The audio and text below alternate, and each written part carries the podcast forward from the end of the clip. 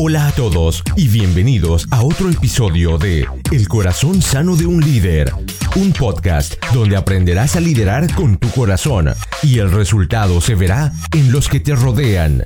Nuestra meta, la de poder retarte, inspirarte y equiparte para que crezcas en tu liderazgo. Los dejo con su anfitrión, el pastor Juan Romero.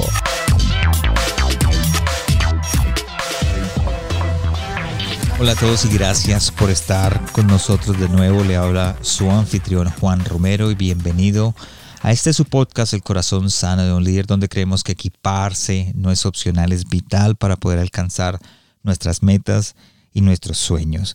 Gracias de nuevo para aquellos que han venido descargándonos y escuchándonos en este tiempo de cuarentena en donde han tomado la decisión de aprender y crecer un poco más con nuestras conversaciones, con nuestros invitados. Y espero que el invitado del día de hoy sea también igual que los otros episodios de bendición y de crecimiento para ti. El pastor Luciano Valenzuela, él es un chileno de 32 años, padre, esposo, pastor de la iglesia Más Vida en la ciudad de Limache, en Valparaíso, Chile. Él es psicólogo, jefe de gabinete de la alcaldía y un experto en oratoria y por ende conferencista. Él nos acompaña hoy con un tema acerca de lo que está pasando alrededor eh, de nosotros en estos momentos, que es el cambio. Él nos va a compartir acerca de la gestión del cambio, el enfoque, cómo estructurarlo para llegar en diferentes aspectos a impactar a las personas que nos rodean. Así que si tú eres una persona que tiene una empresa, eres pastor, eres líder de ministerio o tienes tu propio ministerio, es importante que, eh, que escuches este episodio ya que te va a poder guiar a los cambios, el por qué hacer cambios, cuándo hacerlo y entender de que es necesario, porque el mundo cambia y si nosotros nos quedamos estancados, pues por ende no vamos a poder alcanzar. Tenemos que cambiar eh, nuestra forma de pensar para poder alcanzar nuestros sueños. Así que vamos con la entrevista con el pastor eh, Luciano Valenzuela para que él nos hable acerca de este tema tan hermoso. Gracias por acompañarnos y vamos directo a la conversación. Hola a todos y gracias por estar aquí en un nuevo episodio del Corazón Sano de un Líder, donde equiparse no es opcional, es vital. Gracias de nuevo por acompañarnos el día de hoy. Hoy tenemos un invitado especial, el pastor Luciano Valenzuela. Pastor, bienvenido. Muchas gracias, Pastor. De verdad, muy, muy contento de poder estar acá eh, a la distancia, pero cercanos mediante la tecnología y siendo parte de, este proyecto tremendo, tremendo como el corazón sano de un líder. Que, que, simple, pero qué complejo a la vez. Sí, sí, es cierto y es, y es como digo siempre, el, el target o lo que tenemos es que la gente que nos escucha pueda por medio tuyo y lo que Dios ha puesto en ti pueda recibir eso en su corazón y pueda obtener un corazón sano, y que pueda liderar y que se va a ver en las personas que nos rodean siempre, al final de todo, siempre los beneficiarios de todo lo que aprendemos es la gente que nos rodea. Pastor, cuéntanos un poquito de ti, dónde estás, sé que eres chileno por el acento, pero cuéntanos dónde estás y qué haces un poco más. Sí, mira, primero que todo, empáticamente trataré de hablar un poco más despacio porque los chilenos corremos cada vez que tenemos que hablar, pero bueno, mi nombre es Luciano Valenzuela, tengo 32 años, estoy casado hace 5 con Débora, que es mi compañera ya hace más de 13 años que comenzamos a caminar juntos. Eh, soy psicólogo de profesión, actualmente estoy cursando una maestría en habilidades directivas y liderazgo. Además, soy jefe de gabinete del alcalde de mi ciudad, trabajo en política.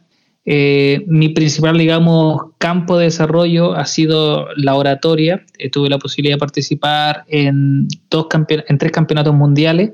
Fui dos veces campeón mundial de discurso y oratoria, campeón latinoamericano de debate y campeón nacional de debate en dos oportunidades. Así que me gano la vida con el sudor de mi lengua.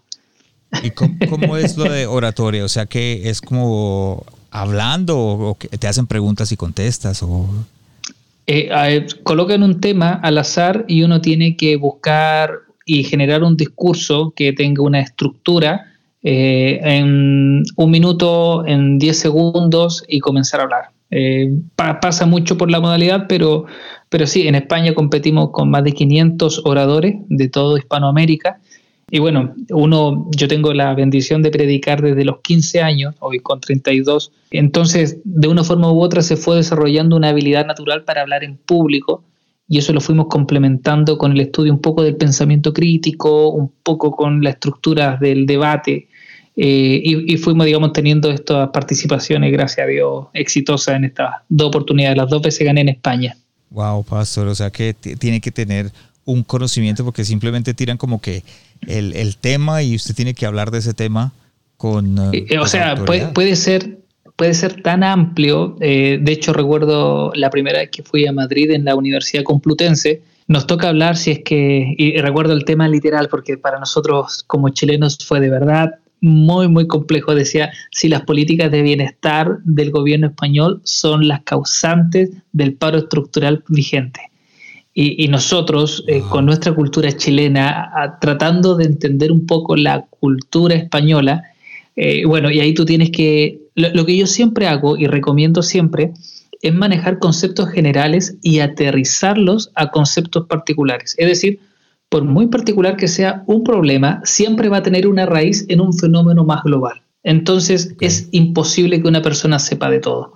Pero si tú logras manejar grandes temas, la gracia es llevar esos grandes temas a los microtemas. Y, y ahí pudimos sortear las dificultades. Wow, pastor, entonces cada vez ahora ya lo admiro más porque yo pienso que yo no podría hacer eso, de verdad que sí, yo creo que eso Dios le hace talento y lo, lo maneja a uno a, a ciertas personas. Eh, Cuéntanos un poquito más. Estábamos hablando antes y me estabas comentando que también eres lo que yo llamo o, lo que llaman aquí en Canadá o en América o en, en Norteamérica un pastor bivocacional, que tienes dos vocaciones. Sí, yo comencé, eh, fui ungido pastor acá en Chile, ese es el concepto, cuando tenía 20 años. Eh, la iglesia reconoce el ministerio, estuve dos años antes estudiando teología internado la iglesia reconoce el ministerio, comencé a pastorear en Limache, que es una ciudad al interior de Viña del Mar, la gente ubica generalmente el festival, así muy cerca de ahí. Y cuando tenía 23 años estaba pastoreando y un pastor, un mentor, me dice que yo tengo que validar el mensaje de Cristo en otras esferas.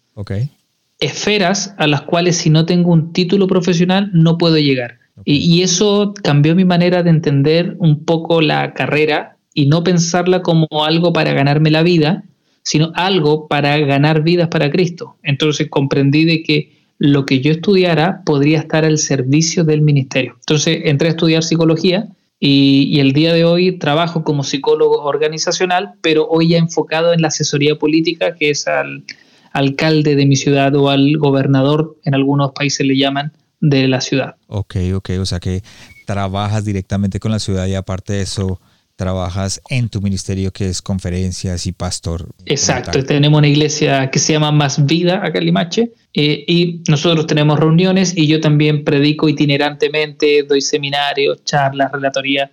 Eh, nos movemos en ese, en ese ministerio complementario. Hacemos varias cosas en realidad. Tenemos un podcast también, un podcast de amigos que, tratamos de, generar un contenido desde otra vereda, quizás un poco desde la autocrítica, desde la comedia, tratamos de, replantearnos también lo que hacemos como iglesia. Santos Marginales se llama ese podcast para que los que quieran buscarlo lo pueden buscar. Y como siempre, dentro de la página de internet el corazón sano de un líder.com vas a ver los enlaces hacia el pastor Luciano para que lo puedan contactar o puedan seguirlo en Facebook o en Instagram. Y también va a ver las, los links a Santos Marginales para que empiecen a escucharlo, porque yo pienso que es un buen podcast. Yo lo he escuchado, Pastor, y creo que es, un buen podcast y tiene algo diferente, que es lo que la gente está buscando. Eh, eso, eso es lo que tratamos. Creemos que eh, hay pastores, hay líderes que, que ven una desventaja en lo distinto que somos como evangélicos o cristianos. Mientras que yo, por otro lado, eso lo veo como un plus, como, como algo que nos da valor. Creo que entre más diversa sea la iglesia, mayor es el alcance que tiene esta como tal. Así que sí, y Santo Marginal va un poco por una vereda distinta a lo convencional. Pero sabes una cosa, Pastor, yo creo que para todo el mundo o para todos hay oyentes en este momento. Creo que es un momento eh, espectacular porque la gente está aprendiendo y hay muchas cosas, mucha gente que está, yo siempre le digo, está cableada diferente. Y cada persona habla diferente, dice ciertas cosas diferentes y obviamente se, hay muchas cosas que los une. Y en el caso tuyo hay muchas cosas que te une con mucha gente que viene escuchándote detrás tuyo y yo sé que van a aprender, como el día del podcast de hoy. Yo sé que tú vas a poder sembrar algo en alguien y va a creerte y, vas a, y vas a levantar a esa persona de alguna manera simplemente con tu consejo y por lo que tú has vivido. Gracias por estar acá, Pastor. No, muchas gracias a ti. Pastor, hoy el, tema que tenemos es em, eh, gestión del cambio. Cuando te pregunté qué eh, te gustaría tomar, hablaste de gestión del cambio y yo estaba pues orando y venía preguntándole al Señor, Señor, ¿qué, qué tema quieres que traiga de acuerdo a, esta época, a esta etapa por la que estamos pasando? Esta situación del virus y si de pronto escuchas este podcast en un año o año y medio, dos años, porque va a estar ahí, es simplemente en este momento estamos pasando por el COVID-19 y todo el mundo está guardado. Y creo que hay algo que tenemos en común con el pastor, es que ambos creemos que va a haber un antes y un después de este virus. Pastor, cuéntanos un poco acerca de gestión del cambio. lo primero que tenemos que tener claro es que lo único seguro es que las cosas, las situaciones van a seguir cambiando. Eh, un escritor planteaba que la única constante es el cambio. Yo, si hay algo que puedo tener certeza es que no solo con el COVID, sino con los procesos sociales que estamos viviendo, nos enfrentamos a un cambio constante. Y acá tú tienes dos opciones. O eres víctima de los cambios o los gestionas. Y, y durante mucho tiempo nosotros venimos a la merced de los cambios y venimos reaccionando, más que liderando el proceso del cambio. Por eso me parecía interesante eh, porque además, evidentemente, yo sí creo que la iglesia va a ser muy distinta a, lo que ha sido hasta el día de hoy. Y creo que esto es una oportunidad también forzada de cambio organizacional institucional, de, repensar la inversión que hacemos en nuestros templos, de repensar en la inversión que estamos haciendo en la tecnología, porque hoy día nos estamos dando cuenta de que teníamos grandes estructuras pero con débiles infraestructuras. Entonces, eh, finalmente tú te encuentras con un elefante construido, pero ese elefante no tenía ni siquiera un cordel para poder guiarlo. Y hoy día, forzosamente, Facebook se trabajó, se convirtió en nuestro aliado, Instagram se convirtió en nuestro aliado, pero ojo, eso no lo gestionamos, eso reaccionamos. Eh, entonces, eh, a eso quiero apuntar el día de hoy. Una cosa que estoy de acuerdo es que los que no se prepararon para esto, los que ni siquiera pensaron en que fuera a venir. Aquellos pastores que en algún momento dijeron, ah, es que Facebook es del diablo, las redes sociales son del diablo, ah, ni siquiera toquemos eso. Ahora están tratando de aprender cómo funciona. Claro, y, el problema es que perdemos mucho tiempo. Eh, a ver, yo, creo que, yo creo que tú tienes dos formas de criticar, para destruir o para poder corregir para construir. Es decir, las dos, las dos dañan, las dos golpean pero una tiene un propósito benigno y la otra maligno. Yo quiero hacer una crítica eh, con un corazón muy sano. Creo que esta es la oportunidad no solo para replicar lo que hacemos en nuestros cultos, sino para comunicar de forma correcta y asertiva a través de las redes sociales. Si nosotros hubiéramos gestionado el cambio, hoy día tendríamos pastores que sabrían ocupar Zoom y no lo estarían descargando hoy y, donde tú no tienes ni siquiera la posibilidad, por lo menos acá en Chile, de ir a visitar al pastor y enseñarles cómo hacerlo. O sea, voy a contar una anécdota muy pequeña.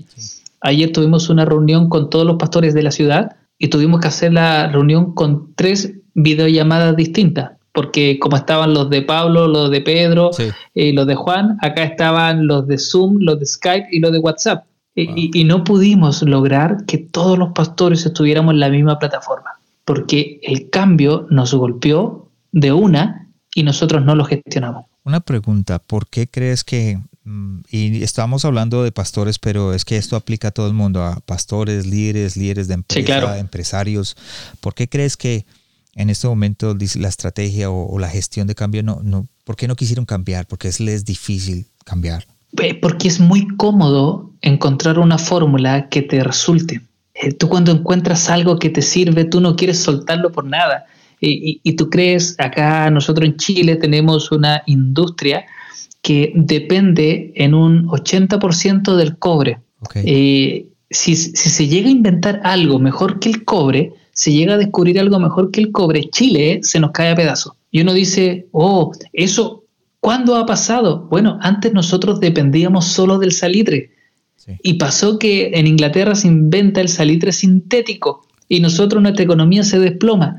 Y, hoy día estamos cometiendo los mismos errores. Hay un escritor que se llama José Martínez, que es un hermeneuta, y él plantea que el pueblo que no aprende de su historia está condenado a repetirla. Ah. y yo creo que nosotros somos muy buenos generando una situación final en vez de una situación constante. Explico. Somos muy buenos para armar la casa definitiva, más que ir generando casas que vayan adaptándose a los tiempos que vamos viviendo. Entonces, construimos una casa para el verano, preciosa, fresca, pero nos llega el invierno y todo lo que construimos tenemos que derribarlo y comenzar de cero. Es muy difícil que se instale la cultura del cambio. Pero si no somos capaces de generar una cultura de cambio, no solo cambiar, y, luego voy a explicar un poquito más a fondo esto, sino una cultura de cambio, vamos a vivir a la merced de lo que vamos viviendo, porque es imposible anticipar las cosas que vienen de aquí a mañana. Sí, sí. Es, eh, y quiero ser súper honesto, es imposible, porque hoy día ni siquiera sé cómo va a comportarse este virus que anda en el aire. Sí, sí. Pero si yo tengo una cultura de cambio, sé que aunque cambie el contexto, si yo tengo en mi ADN la cultura del cambio, voy a poder responder de forma correcta a lo que estoy viviendo. Claro, y, no solamente eso, nosotros decimos, eh, hablaba con alguien el día de hoy y decía, bueno, mucha gente está diciendo que ahora tenemos que vivir con ese virus porque pues el virus va, a mutar el otro año o puede mutar, puede cambiar. Y obviamente tenemos que nosotros cambiar. Y lo que dije al principio, eh, va a haber un antes y un después del, del virus. ¿Tú crees que las organizaciones están obligadas a adaptarse al nuevo cambio o morir. Eh, es que eso es la lógica de la vida. Eh, o sea, piensa que toda organización tiene un componente de organismo. Eh, es decir, nosotros somos una organización, pero que esa organización responde a una estructura de un organismo vivo. Si un organismo vivo no se adapta, está condenado a extinguirse si las corporaciones no son dúctiles, están condenados a extinguirse. Hoy día lo que nosotros tenemos que crear, Juan, son estructuras funcionales, no estructuras rígidas, sino una estructura que permita sobrellevar los cambios. Acá Chile es conocido por ser ciudad, eh, un país sísmico. Nosotros vivimos con terremotos, vivimos con el piso que se está moviendo. Y acá nosotros nos hemos dado cuenta de que entre más rígida es la estructura, más riesgo tiene de que se desplome. La estructura para poder sobrevivir a los movimientos de la Tierra tiene que moverse con la Tierra y poder permanecer.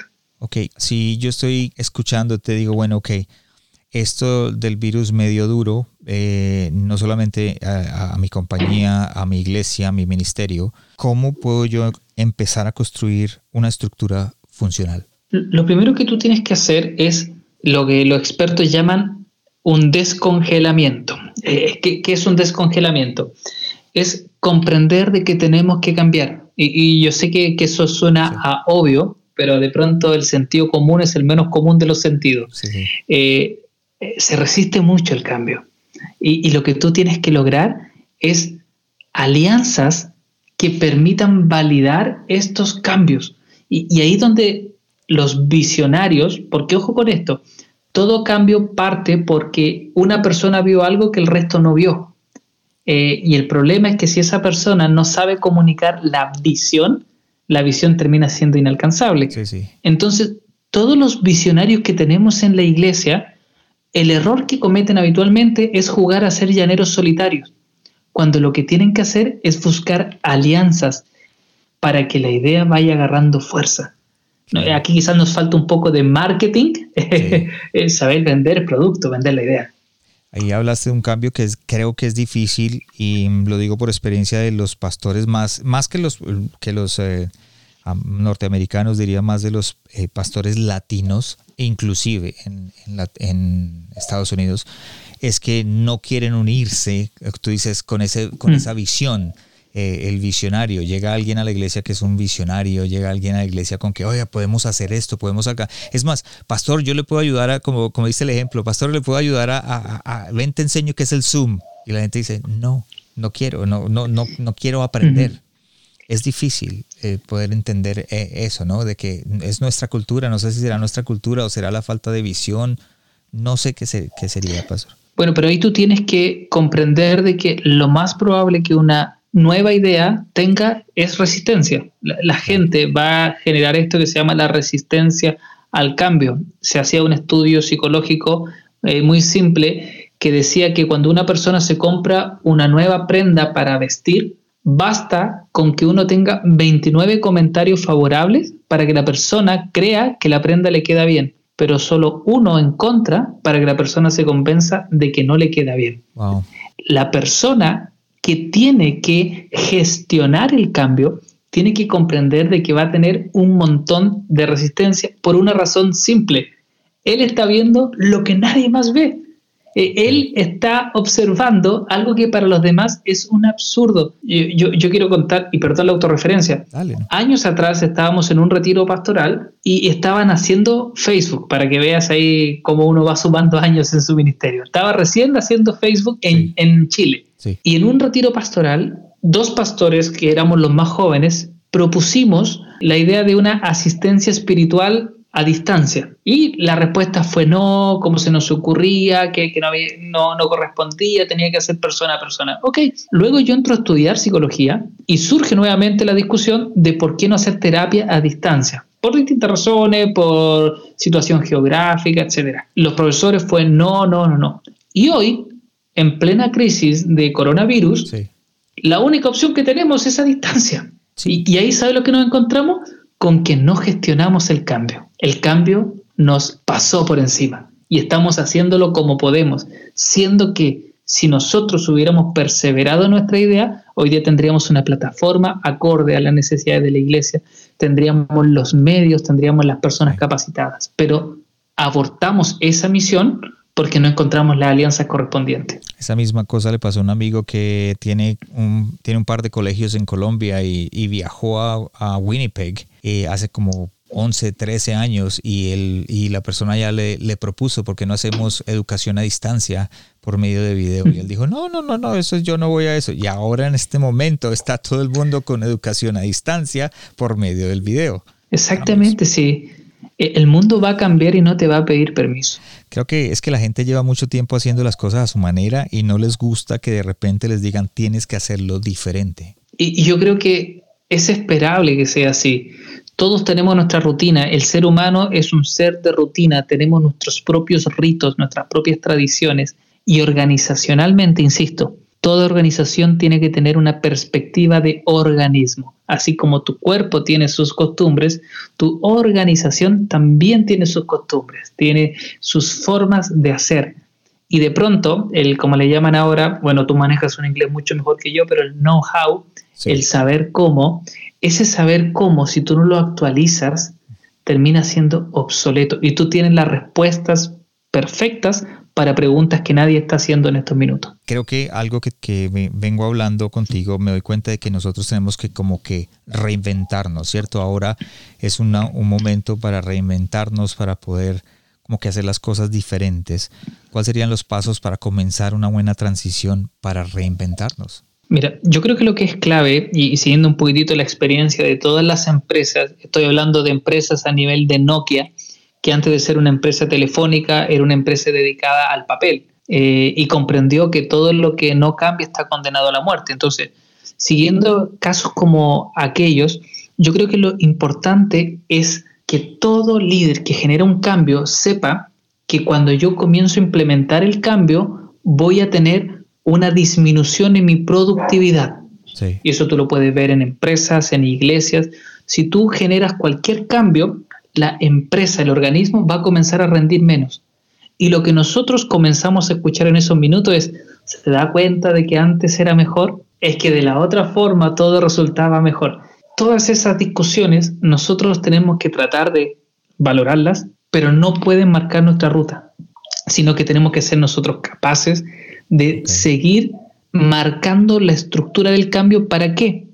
Para que lo que tú descongelas en un minuto lo vuelvas a congelar en una nueva etapa, que es la cultura del cambio. Es decir, yo no saco nada, y, acá yo creo que como iglesia tenemos ejemplos muy buenos, no saco nada con simplemente quitarme la corbata, eh, con el saco que, o ocupar jeans o vaqueros en vez de pantalones de vestir, eh, si yo mantengo una forma de relacionarme con la iglesia o con la institución rígida.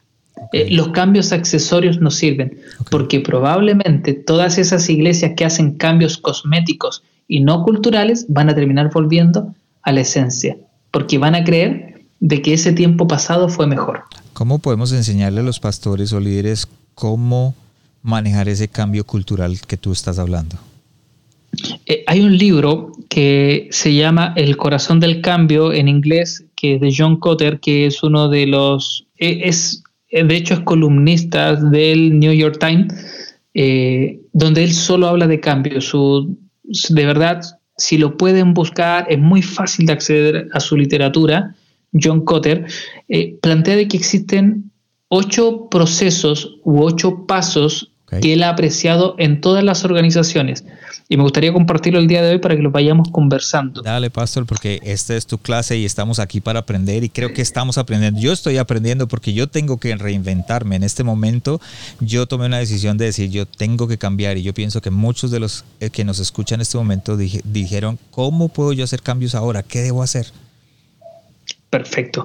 Mire, son ocho pasos que, insisto, esto no es una receta, no es una fórmula, pero cuando se repite una experiencia en tantos lugares, algo te quiere enseñar la vida. Entonces, lo que hizo eh, John Cotter fue un estudio longitudinal, es decir, en un largo periodo de tiempo, estudió muchos casos y se repetía esto.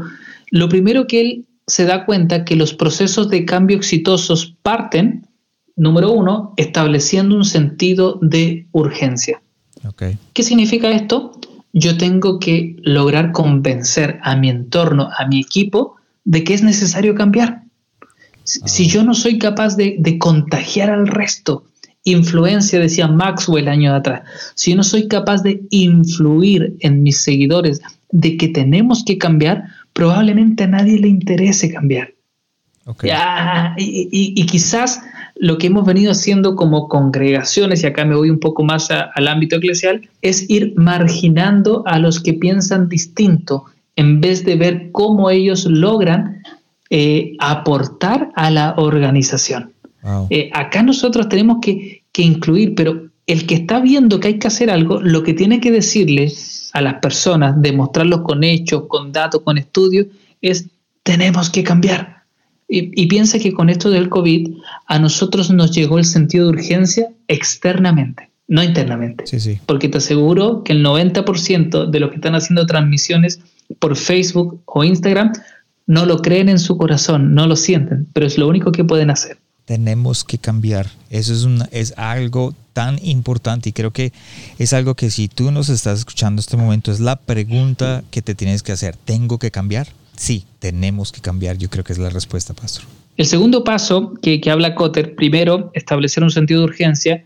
El segundo paso es establecer coaliciones significativas. Cuando tú tienes una idea muy buena, tienes que ser muy sabio con quien tú la compartes. Eh, acá nosotros tenemos un dicho que señala que existen muchos bomberos de sueños. Tú le cuentas tu sueño a alguien que no debiste contárselo y esa persona se va a encargar de apagarlo.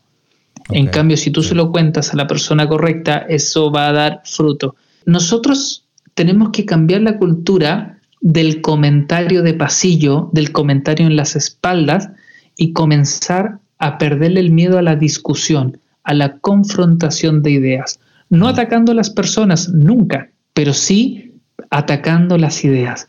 Las ideas cuando chocan unas con otras se van depurando, se van perfeccionando. Y eso nos falta. Y tú logras formar una coalición y, esa coalición es capaz de mantenerse unida a lo largo del tiempo, es muy probable que más personas vayan sumándose. El otro día escuchaba una entrevista a Gustavo Falcón, un predicador mexicano que trabaja con Jesús Adrián Romero, y decía Jesús Adrián, que Jesús Adrián Romero le dice a él que él es el peor teólogo que él ha conocido, pero es el mejor predicador que él conoce. Y le dice, eh, Juan, tú dedícate eh, a predicar, porque eres muy malo como teólogo, pero eres muy bueno como pastor. ¿Y qué es lo que hicieron ellos? Hicieron una alianza. Y hoy día trabajan juntos porque potencian lo uno con lo otro. Si tú quieres generar cambios significativos, busca alianzas significativas a nivel de estrategia, que es lo que es clave. Que si el pastor quiere generar un cambio organizacional, no sé, un pastor se va a un retiro espiritual y, y, encuentra algo que de verdad bendice su vida y lo quiere implementar, es que él identifique hermanos que tienen influencia dentro de la organización y que esos hermanos sean los primeros en entender la visión que él tiene. Y que con ellos se forme un grupo. Hay muchas empresas que conforman los grupos de transición. ¿Qué es lo que es esto? Es un equipo de liderazgo que existe mientras tú estás gestionando un cambio. Y luego desaparecen, vuelven a otras funciones, pero tú armaste un equipo para poder establecer este cambio. Grupos de transición, es como buscar esas personas estratégicas que se alinean a tu visión y, a tu misión.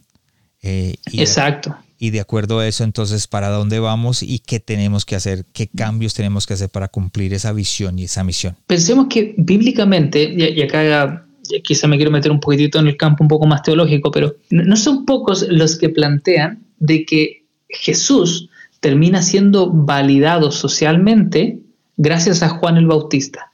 Y que si Juan el Bautista no es capaz de quedarse con la tranquilidad. ¿Eres tú el que iba a venir?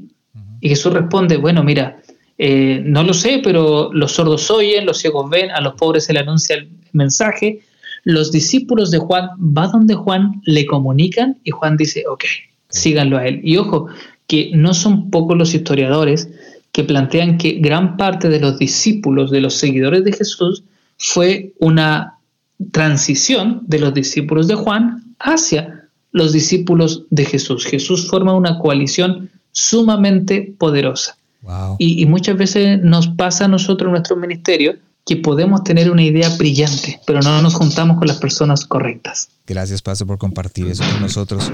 Sigue adelante, Pastor. El, punto número tres eh, es algo que suena mucho más fácil de lo que es en la práctica. El tercer paso es desarrollar una visión clara. Mira, yo de pronto voy a muchos seminarios y todavía nos cuesta entender la diferencia entre misión y visión, de, qué es lo que vamos a hacer. Eh, en simple, muy, muy en simple. Misión es la razón de ser que tú tienes acá en la tierra, es la esencia, es para lo que tú naciste. La visión es lo que tú tienes que hacer. Si tú no eres capaz de comunicar de forma clara lo que tú tienes que hacer, nadie va a ir donde tú dices que tienen que ir. Y, ahí es donde, es que no, pues, nadie puede ir donde no sabe cómo llegar. O sea, hay, gente de verdad que, que espera que la gente le siga simplemente por lo que él es como persona, por la impronta que tiene. Pero en un momento tú le preguntas y le dices, ¿para dónde vamos? Y no tienen idea. No sé si tú recuerdas una película que se llama Forrest Gump. Sí. Cuando él comienza a correr, y yo creo que todo el mundo la ha visto, y, él corre y la gente comienza a inventar cosas. Dice, no, él está corriendo por la guerra, él corre por el amor, él corre por el hambre. Y en un momento le preguntan a él y dice, ¿y tú por qué corres? Porque tenía ganas de correr. Y hay muchos líderes que hoy día están liderando porque tenían ganas de liderar, pero no van a ningún lado. Y no comunican tampoco. Si van para algún lugar o tienen una idea de, de hacerlo, no lo comunican y la gente pues simplemente asume para dónde van y yo pienso que asumir no es algo que debemos hacer nosotros como líderes.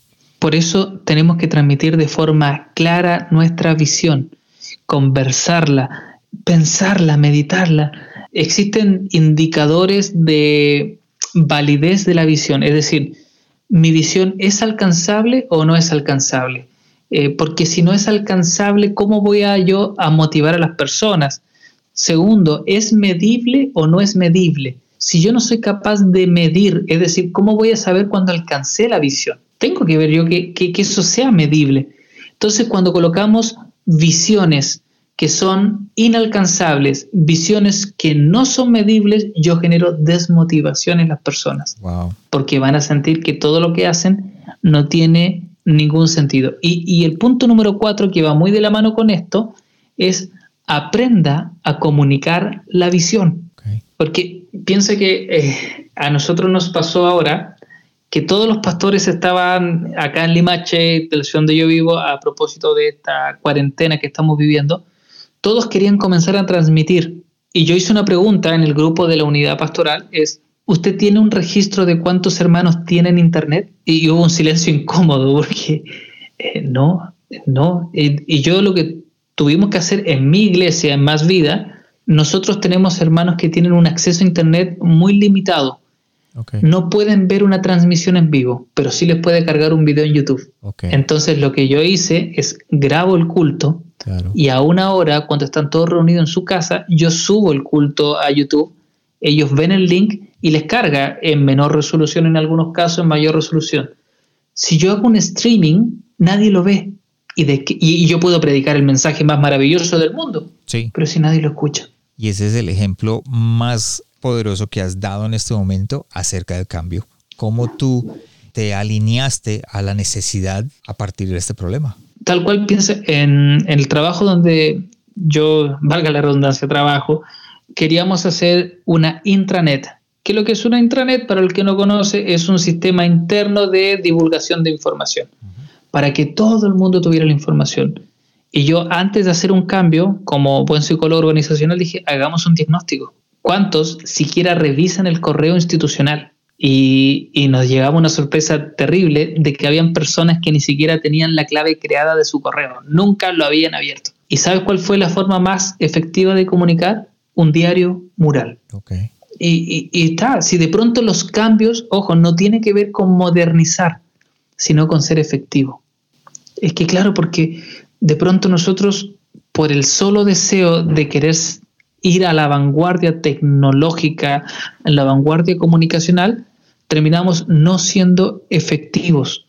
¿Y, de qué te sirve tener una tremenda, y, aquí lo que yo decía al comienzo, una tremenda estructura, si esa infraestructura, que es lo que sostiene el funcionamiento de esta, no existe?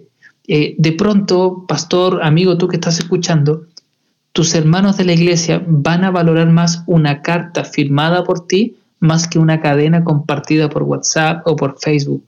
Más que un video motivacional, quizás un mensaje de texto o una llamada telefónica puede ser clave. Si lo que necesitamos entender es que existe un emisor, un mensaje, un receptor. El emisor eres tú, el mensaje es lo que quieres comunicar, el receptor tu hermano. Canales existe muchísimos. Canales son millones. Y el problema es que de pronto nos preocupamos tanto por el canal que descuidamos el mensaje.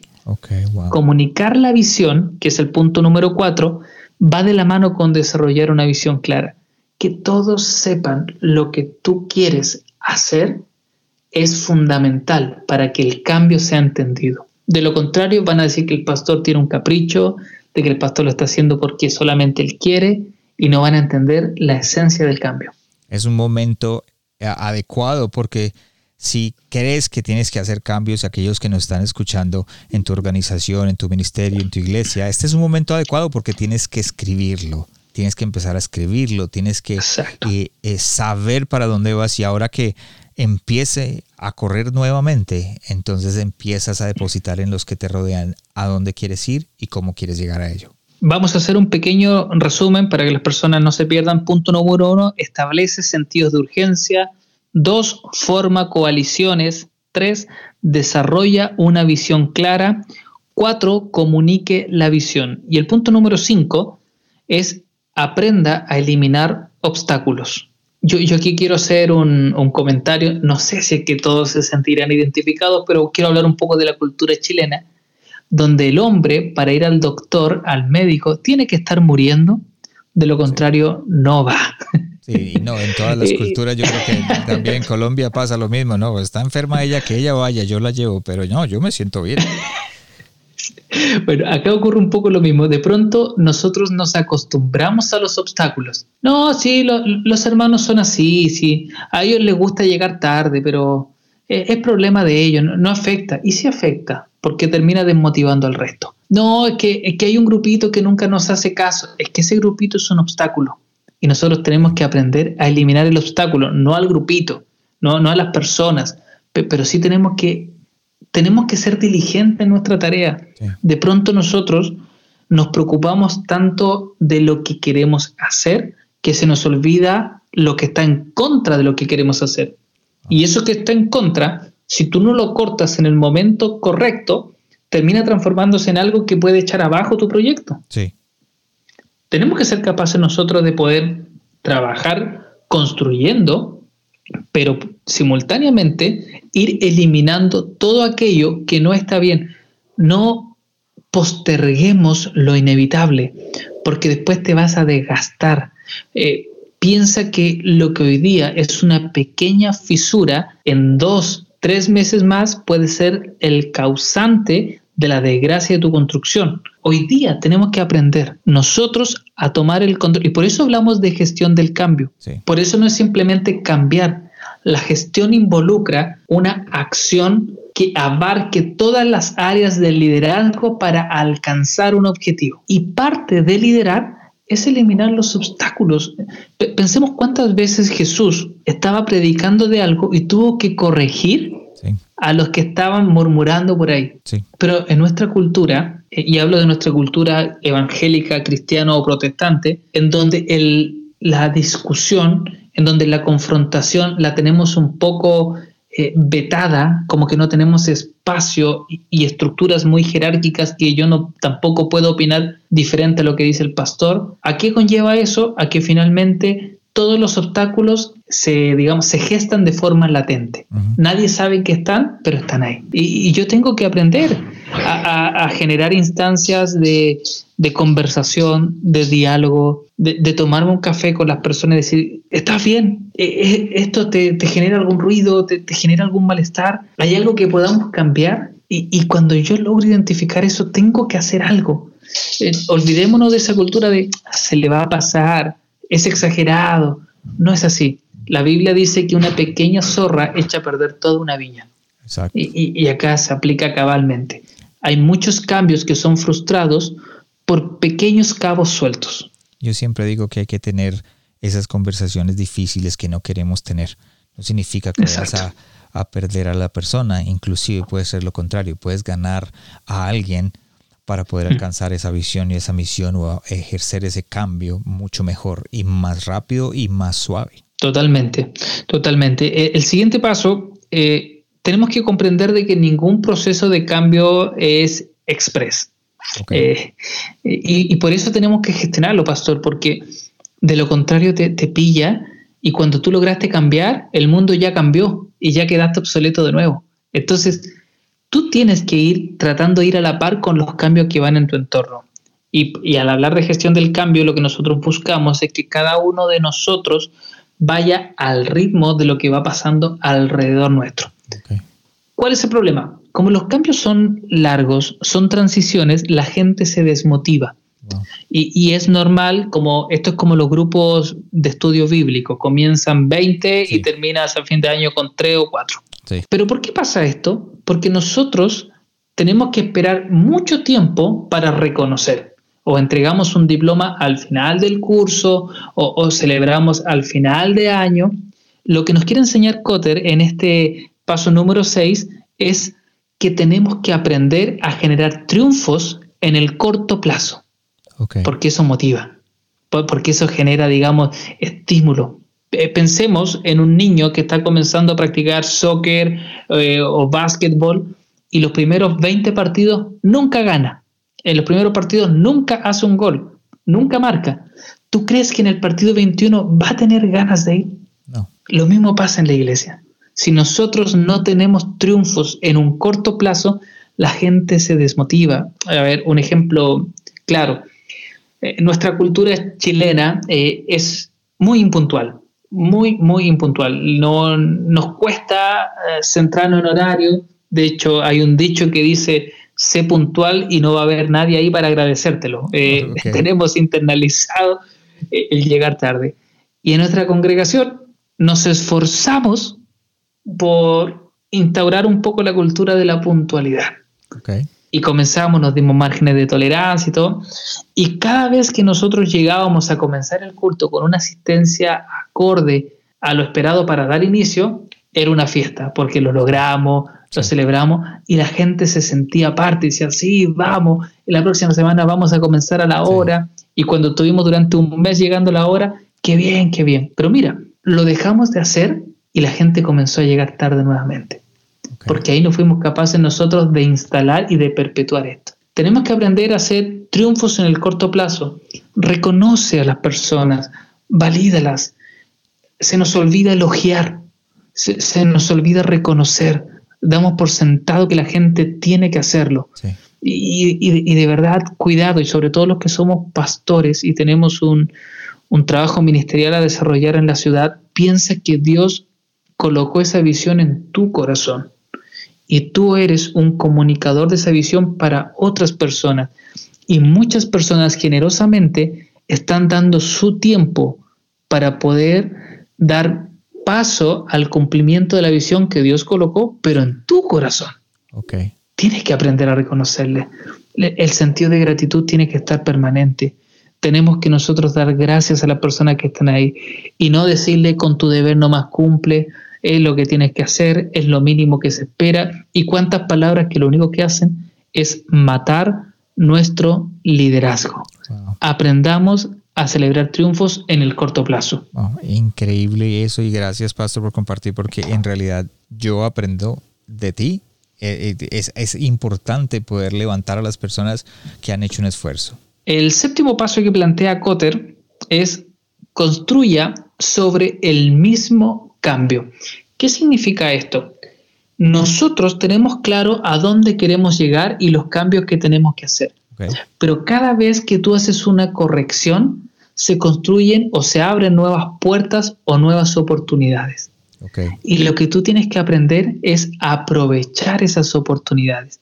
Tú no puedes cegarte simplemente por alcanzar lo que tú tienes grabado en tu corazón. y Decir, no, pero eso no es importante porque yo estoy enfocado en esto. Cuidado, porque puede que estés perdiendo oportunidades para que otros logren desarrollar talentos, dones, ministerios. Cada cambio que nosotros hacemos va a abrir en promedio tres o cuatro oportunidades distintas de ministerio. E, ejemplo, eh, todas estas telecomunicaciones que estamos habilitando ahora en esta pandemia, si cuando volvamos a nuestros templos no lo convertimos en un equipo multimedia consolidado, es porque de verdad no aprendimos nada. Tenemos nosotros que entender de que, claro, tenemos un cambio institucional, pero ese cambio institucional va a permitir que otros cambios vayan generándose a la par. Y esos cambios que se van generando a la par te permiten a ti también como líder ver cómo otros liderazgos se van desarrollando. Eh, nosotros tenemos que predicar, claro que sí, pero la gente tiene hambre, iglesia primitiva.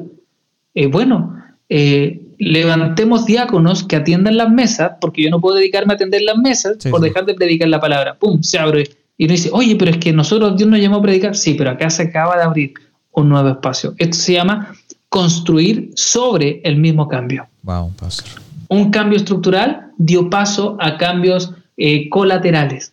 Y eso va permitiendo que talentos, que dones se vayan acoplando a esta visión. Y el último paso, un, breve resumen. Uno, establezca una visión clara. Dos, forma una coalición. Tres, desarrolle una visión clara. Cuatro, comunique la visión. Cinco, elimine obstáculos. Seis, asegure triunfos en el corto plazo. Siete, construya sobre el mismo cambio. Y ocho, cuando tú ya lograste cambiar, cuando tú ya lograste generar eh, el cambio deseado, no tienes que decirle a la gente que llegaste a la meta y que esto acabó sino que tienes que decirle que estás listo y preparado para un nuevo proceso de cambio. Esto en las organizaciones se llama anclar, tal como los barcos tienen sus anclas, anclar el cambio en la cultura de la empresa. La organización tiene que comprender de que nosotros no llegamos a una meta y se terminó. Cambiamos, listo, terminamos. No, no, no. La única constante es el cambio. El mundo va a seguir cambiando. Y lo que yo tengo que decirle a mis seguidores es decir, esto se va a mantener un par de meses, pero ya tenemos que empezar a aprender a ver lo que viene por delante, porque vamos a volver a cambiar. Pienso que también la gente que ni siquiera tenía acceso, como tú lo dijiste, a Internet, ahora se van a ver que están desconectados del mundo que los rodeaba en ese momento por eso mismo. Totalmente. Por ejemplo, en el caso tuyo, ya tu iglesia no tenía la posibilidad de hacer un servicio cada domingo, sino que tenía que hacerlo en línea, online. Entonces ellos estaban desconectados del online. Ahora tienen que cambiar ellos mismos a decir, ok, tengo que cambiar yo. Exacto, o sea, y, y ahora nosotros estamos de esta manera. Y, y luego pregunto, ¿y por qué eh, no seguir avanzando en esto? ¿Y por qué no tener discipulados online? Eh, y, por qué en vez de tener que hacerlo para salvar una situación, lo hacemos como parte de la cultura organizacional? Y voy a tener que convencer a la iglesia que tenemos que invertir en nuevos equipos, que tenemos que invertir en cámaras, en software, eh, y volvemos a un nuevo proceso de cambio. Aquí, insisto, la meta está en el cielo, cuando lleguemos allá donde nuestro Señor, mientras tanto esto va a seguir cambiando. Y nosotros lo que menos tenemos que hacer es amar una forma porque la forma va a cambiar. Una de las cosas que he visto en línea y, porque, como estoy desde aquí mirando los toros desde la barrera, porque ya no estoy pastoreando, pero estoy mirando los toros desde la barrera a todos mis amigos que tienen, eh, que tienen iglesias. Y uno de los problemas más grandes que fueron los diezmos y las ofrendas. Ahora, ¿cómo recolectamos los diezmos y las ofrendas? Robert Morrison hace más de un yo no sé cuántos años ya no recogía eh, diezmos y ofrendas en el servicio, no, no lo hizo, mm. todo era en línea, entonces eh, ahora están sufriendo por la falta de ese cambio que estamos hablando el día de hoy. Bueno, nosotros acá eh, en Chile tuvimos hace muy poco una crisis muy pública de un líder espiritual cristiano que tuvo un desfalco económico tremendo, salió en televisión nacional, fue, fue muy complicado y yo venía trabajando con la iglesia hace aproximadamente unos tres años el concepto de finanzas, eh, pero ante los ojos del no creyente. Es decir, eh, como pastor me van a cuestionar la casa en la que vivo, el auto que tengo, el trabajo que tengo, todo, y eso yo lo asumo. Pero yo no quiero que las finanzas sean una piedra de tropiezo para aquel que no viene a la iglesia. Entonces, Paso número uno, transparentamos la finanza, alguien externo al equipo ministerial lleva las finanzas, da cuenta públicamente una vez al año, libro transparente, cuenta bancaria aparte. Y desde el año pasado comenzamos a sacar de nuestros servicios la recepción de los diezmos. Y, y, eso nos trajo complicaciones dentro de los hermanos con una tradición más arraigada, pero pastor, usted no me va a bendecir, pero pastor, usted no va a colocar su mano sobre mi economía tuvimos que enseñar muchísimo, muchísimo. Y eso también nos llevó a perder diezmos. Y, la iglesia dejó de recibir diezmos. Gente dijo, no, yo no lo voy a transferir. Pero logramos tener un grupo que se mantuvo fiel en la entrega de sus diezmos y ofrendas a través de transferencias electrónicas, a tal punto de que hoy en medio de la crisis nosotros no tenemos que transmitir nuestros cultos y colocar un banner que diga transfiera tal cuenta, porque todos la tienen. Y ellos mismos en el grupo de WhatsApp que tenemos en la iglesia me dicen, pastor, eh, ya comenzamos a transferir nuestros diezmos, o sea, es decir, no tuvo que estar la figura pastoral solicitándolo, porque el cambio se ancló en la cultura eclesial. Ese, eso ya está, e, eso ya lo tienen. Eh, tengo otros desafíos, no, puedo decir, oh, logré, eh, descubrimos acá ya el tesoro perdido. No, logramos eso. Tenemos otros desafíos que abordar. Pastor, y en tu experiencia, ya para antes de entrar en las cinco preguntas que siempre hacemos al final del, de cada episodio, ¿cuál crees que es el problema en el cambio? Los que tú hayas visto y que hayas trabajado y hayas dicho, mira, el problema más grande que tenemos con los cambios son estos. En tu experiencia, ¿cuáles serían? Yo creo que el, hay, un, de hecho estaba acá buscando un poco los, apuntes que, que yo tengo, de hay, mucha gente que habla de la zona de confort. Y, dicen que el problema es la zona de confort.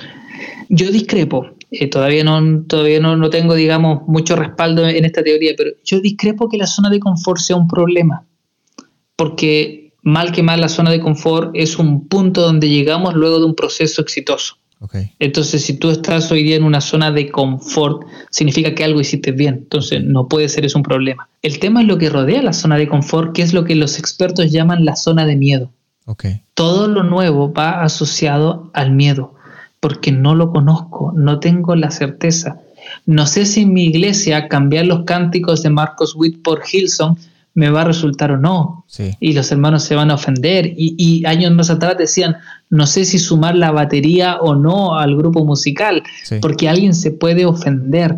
Todo ese temor creo que es más peligroso que la zona de confort, porque yo diría que tenemos más pastores en la zona del miedo que en la zona de confort. Pastores que les encantaría hacer algo, pero tienen miedo con no lograrlo. Entonces, entre hacer algo mal y que se vaya la gente, prefieren quedarse en esa zona, que no es una zona de confort, sino es una zona de miedo, porque yo quisiera hacerlo, pero ay, me faltan herramientas.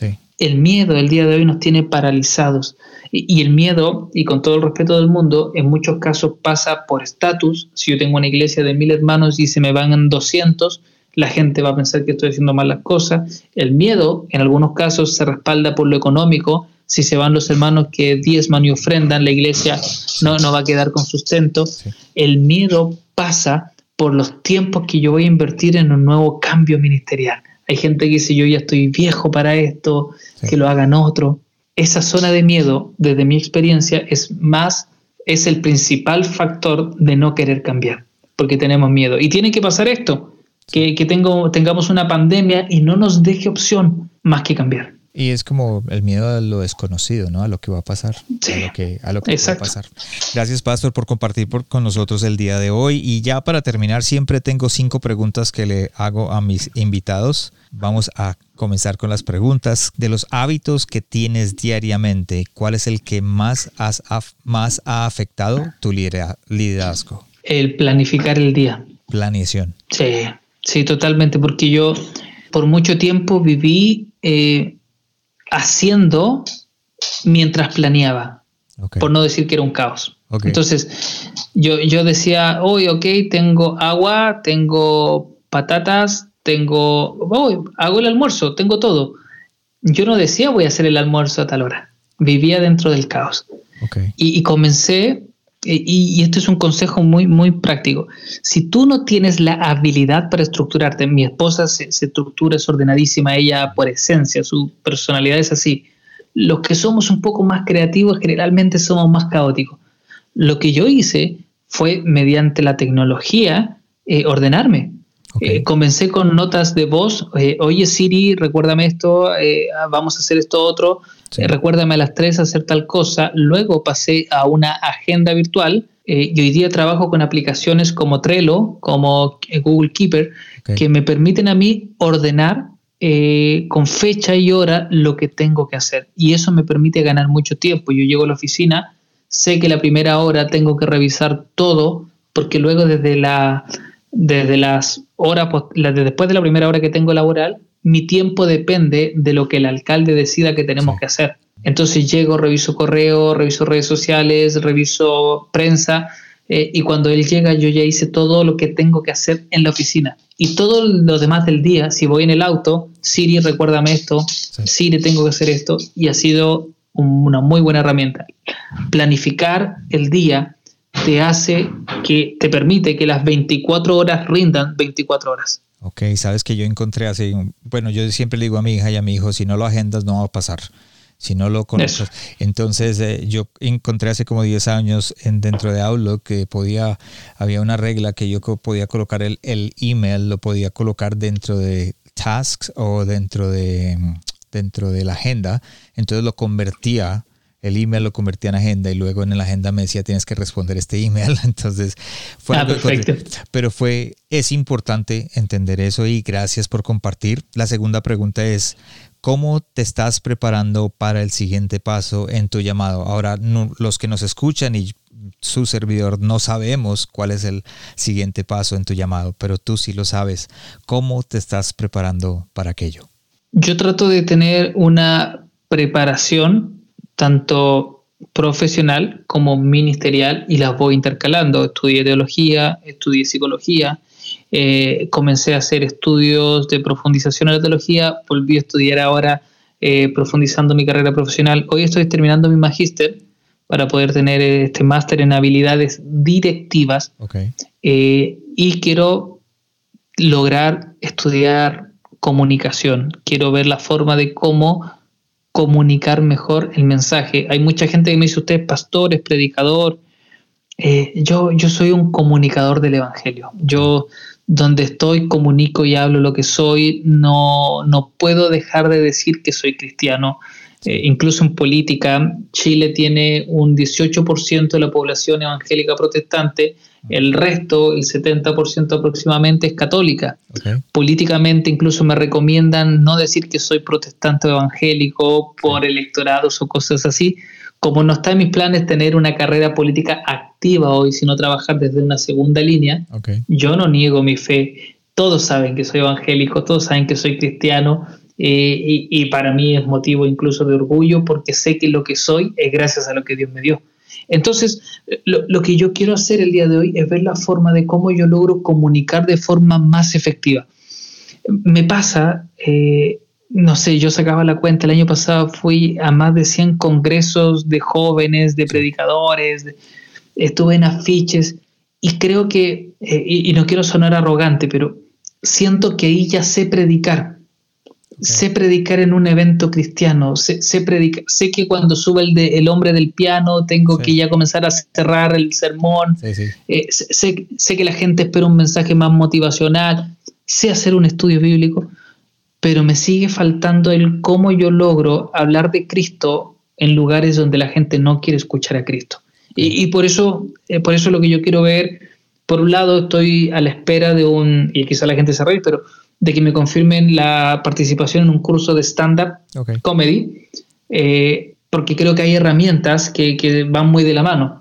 No creo que me dedique al stand-up comedy, eh, pero me van a dar herramientas que como predicador no tengo. De comunicación. Y, exacto, exacto. Así que si me preguntas qué es lo que estoy haciendo, estoy aprendiendo a comunicar mejor. Además que estás en un lugar donde eh, estás puede ser de ejemplo para muchas personas, puede simplemente ser de ejemplo, puede ser esa luz que se necesita en ese lugar. Y uno no sabe qué, qué es lo que puede pasar de aquí a 5 o 10 años, ¿no? No, claro, claro, ahí, ahí eso ya, ya lo maneja Dios.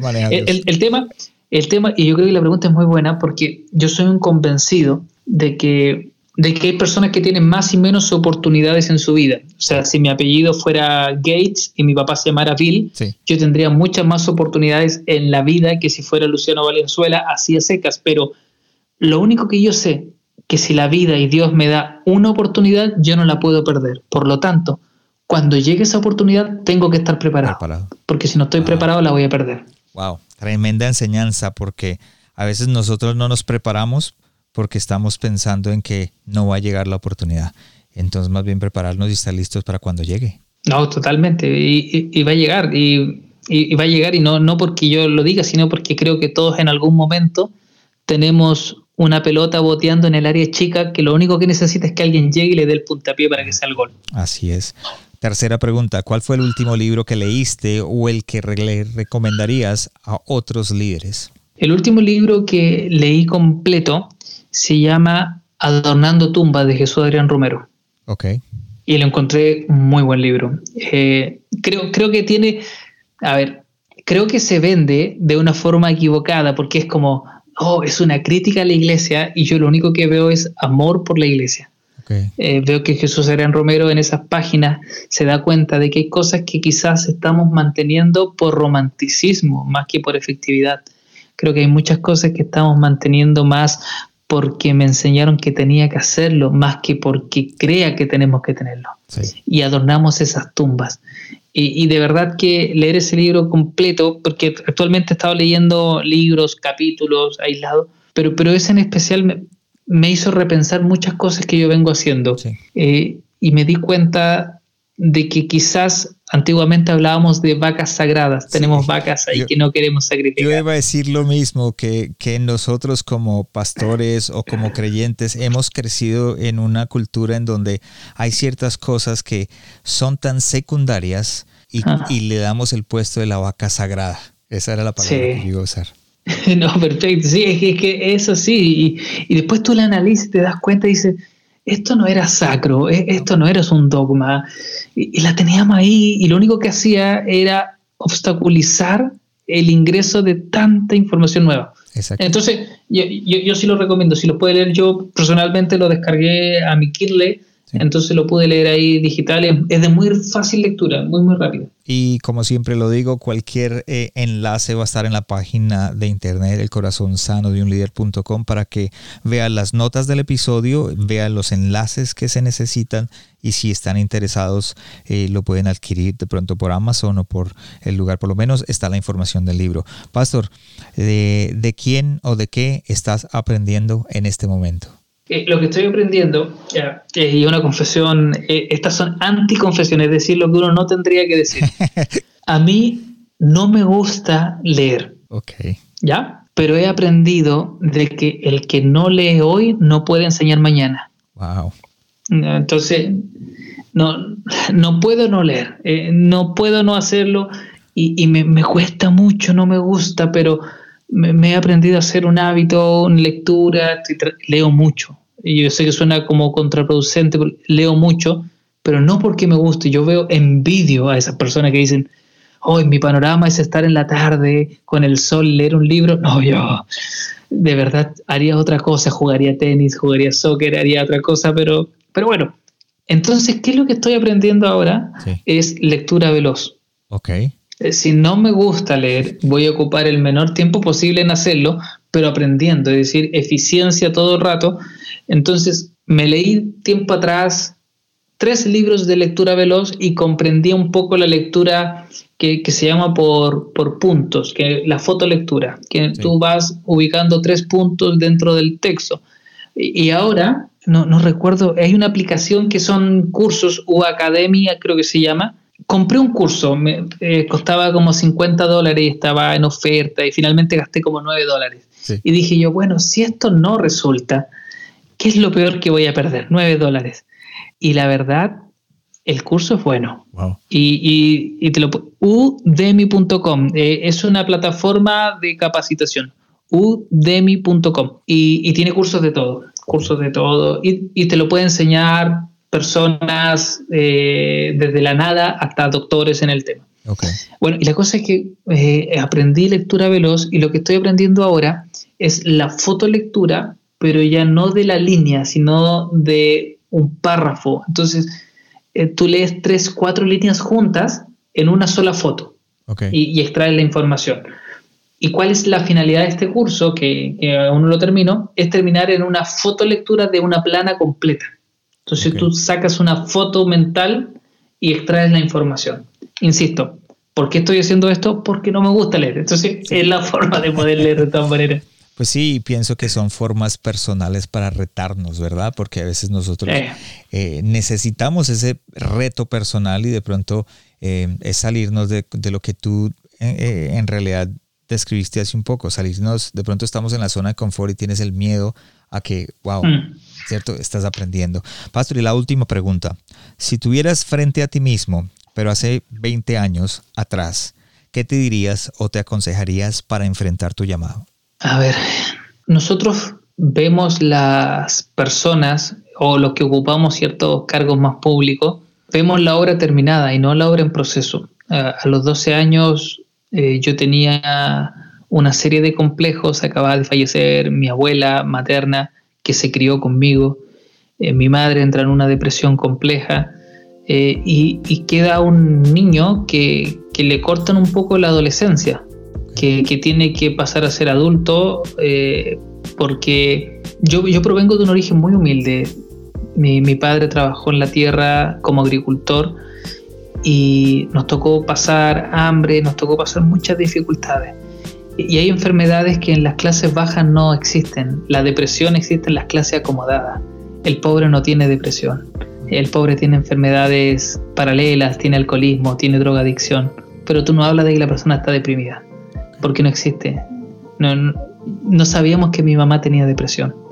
No sabíamos que ella estaba en cama y no se levantaba no porque no quisiera, sino porque había un proceso que ella estaba viviendo de luto muy fuerte. Y tú tienes que empezar a construirte y, hay cosas que entiendes que ya no va a poder hacer.